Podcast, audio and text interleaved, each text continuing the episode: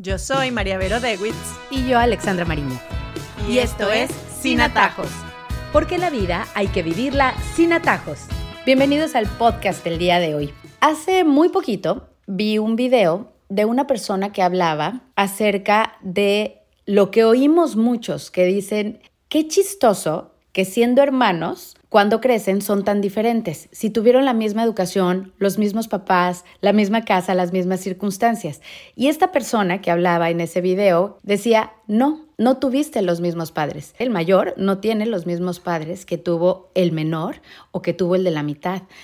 Y no tiene los mismos padres el que es papá de niño o el papá de niña. Y tenía toda la razón, porque las experiencias son completamente distintas y todos somos padres diferentes cuando del mayor se trata, porque fue el primero, porque fue un poco el experimento con el que empezamos a, a ser papás, el que nos enseña a ser papás, y después ya empiezas a tener como más callito con el otro, o tal vez es más permisivo, y por supuesto cambia mucho el ser papá del primero, del segundo, y ni hablar del último si tienes más de tres, como en el caso de María Vero, yo le digo con su niña chiquita, ella baila sola porque va sola y no es que no le interese, es que simplemente tú tienes más experiencia como al ser mamá y al ser papá. Y hay una diferencia enorme y de eso vamos a hablar el día de hoy, acerca de ser mamá y papá de un niño y ser mamá y papá de una niña y probablemente incluso también de si son los primeros o si son los últimos dentro de ese grupo de hermanos. Además, aquí en este podcast nos sale buenísimo este tema porque Alex es mamá de dos niñas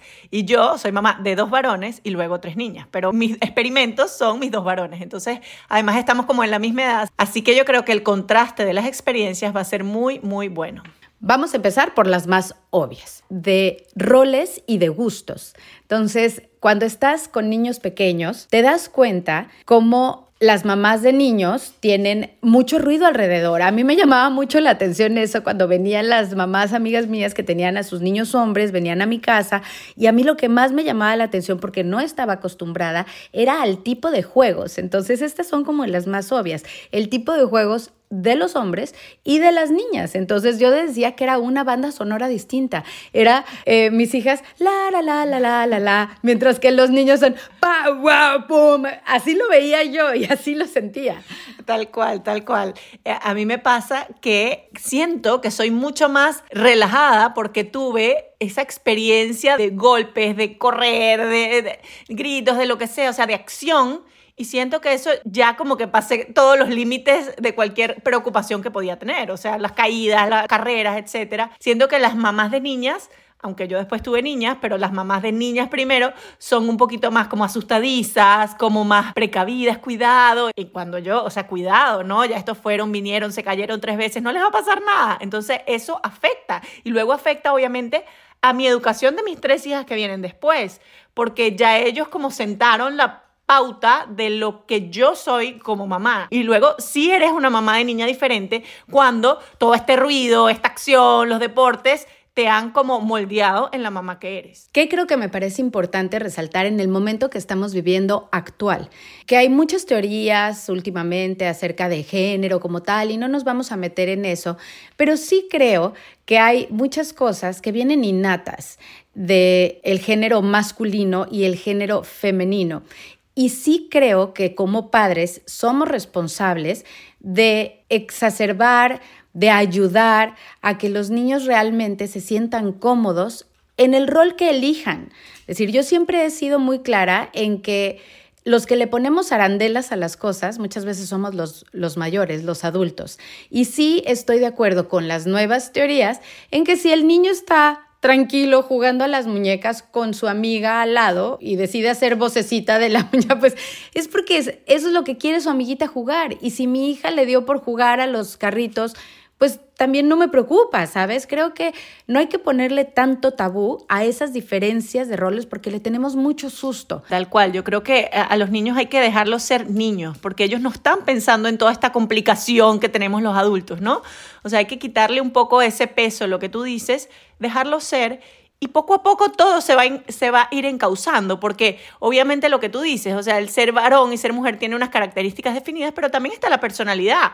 Y tú puedes tener una niña que le encante eh, los deportes y le encante los piratas y le encante los bomberos y buenísimo, será una excelente niña que le encanten esas cosas y un varón que sea más sensible, más artístico, más musical y será un excelente varón que le gusten esas cosas, mientras nosotros no nos confundamos y no los confundamos a ellos. O sea, respetar su personalidad y sus gustos y su manera de ser en su ser hombre y ser mujer. Tuve una discusión hace poco con un amigo que quedó muy impactado cuando fue al gimnasio.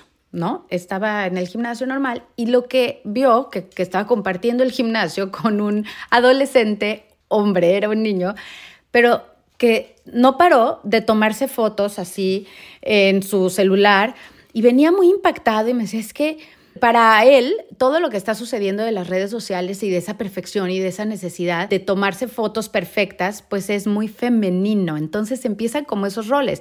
No le veía nada de malo si hubiera una niña enfrente del espejo del gimnasio tomándose la foto, porque las niñas en nuestras mentes se ven al espejo, pero lo que más le impactó es que era un niño. Y fíjate cómo hoy en día todo esto empieza a cambiar también incluso a lo que nosotros vivíamos, porque sí creo creo que, volviendo al tema de las redes sociales, tanto niños como niñas están viendo impactadas de esa necesidad de parecerse a lo que ven en sus teléfonos. Entonces, pues ya empiezan a estar como muy pendientes de su vanidad, de su físico. Y hasta cierto punto no le veía yo cosas tan malas, ¿no? Le decía, bueno, es diferente a ti, pero el preocuparse por estar bien físicamente, pues no es propio de un género, por ejemplo. No, para nada. Yo creo que como tú dices, el problema es cuando se vuelve una obsesión, tanto para niños como para niñas, ¿no? Y, yo creo que ahí sí estamos nosotros, los papás, como para tratar de controlar un poco que esas cosas no se vuelvan obsesivas, ¿no? El otro día hablábamos en una reunión que teníamos que lo que nuestros hijos ven se les queda adentro y es lo que tienen en la mente, en el corazón, etc. Y es algo que nos tiene que preocupar. Muchos papás no saben, eh, y aunque aquí nos estamos yendo un poquito del tema de varones y niñas, no saben en qué pasan tiempo sus hijos. Entonces, bueno, o sea, sí, que están leyendo, que están viendo, que están oyendo con esos AirPods que tienen pegados en la orejita todo el día. O sea, tenemos que tener, porque de eso está lleno el corazón de nuestros hijos, ¿no? Entonces, si eres mamá de niñas, o eres mamá de varones, también las obsesiones se ven de maneras distintas, porque de repente la obsesión de niñas es más con temas sentimentales, etcétera, y de repente la obsesión de los niños es con, con otras cosas, pero siempre nosotros pendientes de qué es lo que está llenando su corazón, que creo que es importante. También tengo una amiga que se rompió la muñeca jugando al fútbol con su hijo. y la pobre tenía este dilema grandísimo de decir, es que mi hijo quería jugar conmigo, pero pues yo no quería jugar. O sea, le pasa mucho a las mamás de niños que tienen como ese dilema de ni soy buena en el fútbol, ni me gusta, ni quiero hacerlo, pero pues eh, eh, es, mi hijo y, y, ese es el espacio que tengo para ese bonding, como dicen aquí, para encontrarme con él. ¿Cómo no lo voy a hacer? Dio tan de sí que se le rompió la muñeca porque se puso de arquera. Entonces, ¿qué le dirías tú a esas mamás de niños que les cuesta tanto trabajo, así como tú nos has dicho tantas veces con tus niñitas, hacer la manualidad, la brillantina, la cosa que te pesa horrible, pero veámoslo desde el otro punto de vista, esas mamás que les pesa tremendamente poder jugar con el hijo lo que ellos quieren jugar. Mira, yo no me identifico con ella porque, como tú sabes, yo soy una mamá de varones completa, loca por el deporte. O sea, yo puedo ver partidos de fútbol, todos los veo con mis hijos, me encantan, puedo pasar todo el día viendo fútbol y más bien me cuesta conectarme a veces con, más con las cosas de mis niñas. No sé si fue que mis, mis hijos me crearon así o era así antes, pero yo sí creo que también hay que tener muy en cuenta el tema de los roles que ejercemos como padre y como madre. O sea, qué importante es que haya una identificación con las dos figuras, ¿no? Y en la adolescencia eso cambia un poco. De repente cuando estaba más chiquito se identificaba más con la mamá, después en la adolescencia se identifica más con el papá. Y yo creo que esa, esa es una de las cosas que tenemos que conversar. O sea, ¿qué punto de conexión puedo conseguir yo con mi hijo, yo como mamá con mi hijo varón? ¿Qué punto de conexión puede conseguir el papá con su hijo, igual con las hijas, ¿no? Porque probablemente el papá, bueno, de chiquito sí se puede pintar las uñas y cuando las niñitas están chiquitas y no le pasa nada y la niñita lo puede peinar y ponerle lacitos. Pero resulta que cuando ya son adolescentes, de repente este punto de conexión no va a haber porque ella no le va a pintar las uñas al papá y de repente va a conseguir poco momentos de conexión. Entonces, ahí puede ser por la música, puede ser porque el papá es muy bueno en matemáticas y le, explica, eh, puede ser porque cocinan juntos, o sea, hay que esforzarse un poquito. Mira, y yo te digo, ahora que tenemos ya los hijos más adolescentes, es un tema de conversación entre mi esposo y yo, cuáles son las maneras en las que vamos a conectar. O sea, es una preocupación, porque ¿Qué pasa? Que los adolescentes se encierran, se callan y uno piensa, algo le pasa, no me habla, se montó en el carro, no me habla en 40 minutos, agarró el teléfono, etcétera. Entonces la mente le empieza a dar vueltas, ¿no? De repente los varones además que son mucho más cerrados, que eso sí pasa también con las mamás de varones y los papás de varones, que que en la adolescencia se cierran mucho más. De repente cuando eran chiquitos eran súper cariñosos y de repente ya a los 13, 14 años ya no quieren ni darte un beso, ¿no? Entonces, ¿cómo voy a buscar yo conectar con ese ser humano que tengo al lado que no quiere ni hablarme? Porque tiene cinco palabras al día y ya las gastó en el colegio y ya no, no, no las quiere hablar conmigo. Entonces, sí es algo en lo que tenemos que pensar activamente. Y si es buscar una actividad que les gusta buscarla, si es eh, ver qué clases vamos a tener juntos, si es ver a dónde vamos a salir, si es que le voy a enseñar a manejar y yo soy el que le voy a enseñar a manejar y no lo voy a meter en una escuela para que pase ese tiempo conmigo. Yo creo que hay miles de maneras, pero sí tenemos que ponernos creativos. ¿Qué tan importante es el rol de mamá frente a los hijos y el rol de papá? Yo hace poco oí la frase para un papá, sé el hombre que tú quisieras que tus hijas tuvieran al lado, que les queda muy de para arriba, pero me pareció que ese ejemplo, tanto para niños como para niñas, es muy importante. Mira, hay unos libros buenísimos de Meg Meeker, que es eh, eh, de padres para hijas y de madres para hijos. Entonces, la que sea mamá de hijos lo puede comprar y se lo puede comprar a su esposo si es papá de hijas. Y sí da como varios consejos como el que tú dices, ¿no? Primero es modelar lo que ellos van a buscar en la persona a la que van a querer y con la que van a compartir la vida, ¿no? Pero también es cómo relacionarse con el sexo opuesto.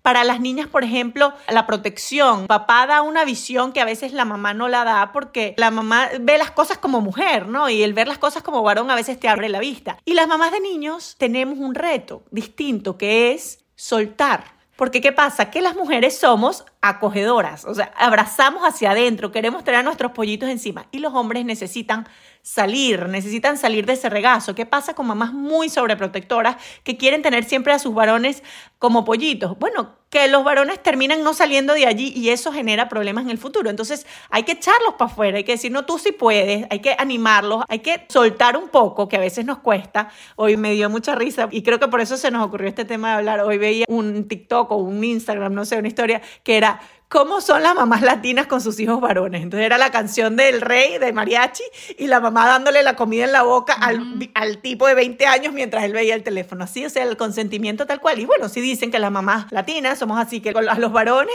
ay, los consentimos y a las niñas las ponemos a trabajar o lo que sea. Entonces, yo sí creo que uno tiene que tomar un poquito de conciencia también, sobre todo cuando uno tiene de los dos sexos, en mi caso me pasa, de cómo estamos también celebrando en nuestra casa la igualdad en el sentido de que somos diferentes, pero aquí todo el mundo tiene que aprender a hacer las cosas, todo el mundo tiene encargos, todo el mundo aprende a cocinar, todo el mundo aprende a lavar su ropa, o sea, no es que aquí nadie es esclavo de nadie, sino que todos tienen que ser independientes. Y lo mismo digo con el tema, que también es muy latino, de cuidar a las niñas, pero a mis varones no los cuido, que no era lo que estábamos hablando antes, porque eso era como a salir al mundo, pero pero a mis varones yo también los cuido en el sentido de que si yo no doy un permiso porque es un sitio peligroso, pues para mis varones también es peligroso. Si para una niña es peligroso, hay un dicho horrible que dicen que cuiden a sus vacas que mis toros andan sueltos, una cosa así, dicen en, no sé si en tu país, en mi país lo decían.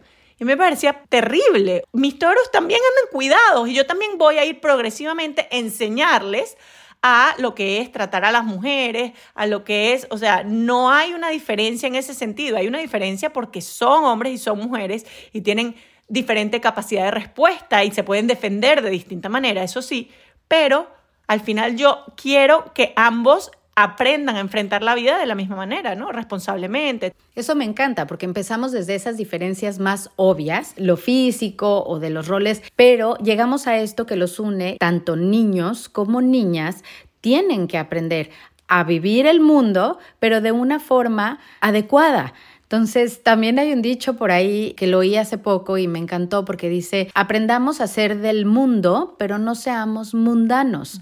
Y tiene mucho que ver con eso y cómo le enseñamos a nuestros hijos a que, ok, sí vamos a, a dejarte hacer muchas cosas y no tiene que ser hombre o mujer para saber que a ciertos lugares no pueden ir, que ciertas cosas no deben de hacer. Y eso es común a que sean seres humanos, a que sean nuestros hijos y a que los vamos a cuidar igual. Esas son las cosas que sí tienen en común. Mi hermana también tiene dos niñas y las tuvo más o menos al mismo tiempo que yo tuve mis varones.